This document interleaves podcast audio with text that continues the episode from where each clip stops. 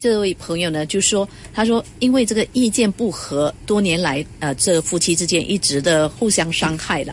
其中一方是决定离婚，但另外一方是不同意，一直闹，一直吵，家无宁日。所以，想离婚这一方就不知所措。所以，要请师傅解答。我觉得离婚不离婚是个人的选择啦，但是呢，人与人相处的问题呢，其实是可以用佛法的智慧去解决。”或者是至少面对的最好。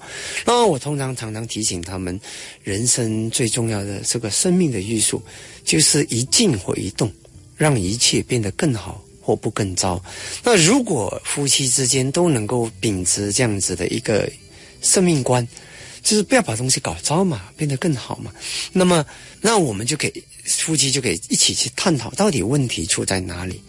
那我几乎可以说，人与人只要是有，呃，这种争执的问题呢，他通常都会因为自己的私心嘛，我嘛，然后不懂得爱为何物。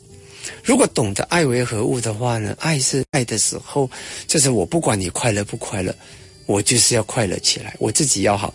很多人不懂得爱是什么，他们就是想要对方满足自己，就是我爱你了。啊，我要你，其实那个跟养宠物有点有点类似的那种心态啊，但是宠物是不会跟你抗议的，对吧？但是人是会跟你抗议的，他觉得你只是要我为你好，而你没有为我的时候，他当然就会心却走开了嘛。所以在这里呢，基本上人与人的关系，其实放掉自己的自我、私我，去爱护别人的我。那么如果两方面都是放掉自己的。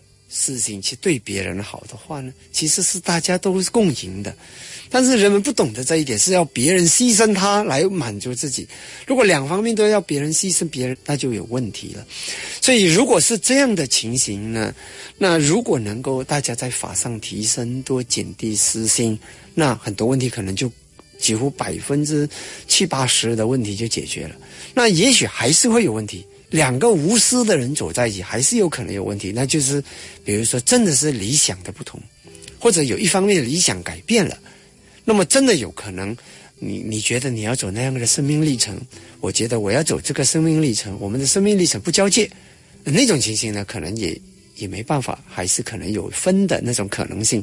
但是如果是那样分的话呢，他不会有情绪，他不会有那种我恨你啊，我讨厌你啊，没有那种情绪，那种只是说。哦，既然你的历程是这样的，我的历程那样的，或者你的想法改变了，那就去吧，祝福你吧。那种东西会分得很漂亮，但是如果是分得很正常，正常那就是有有烦恼。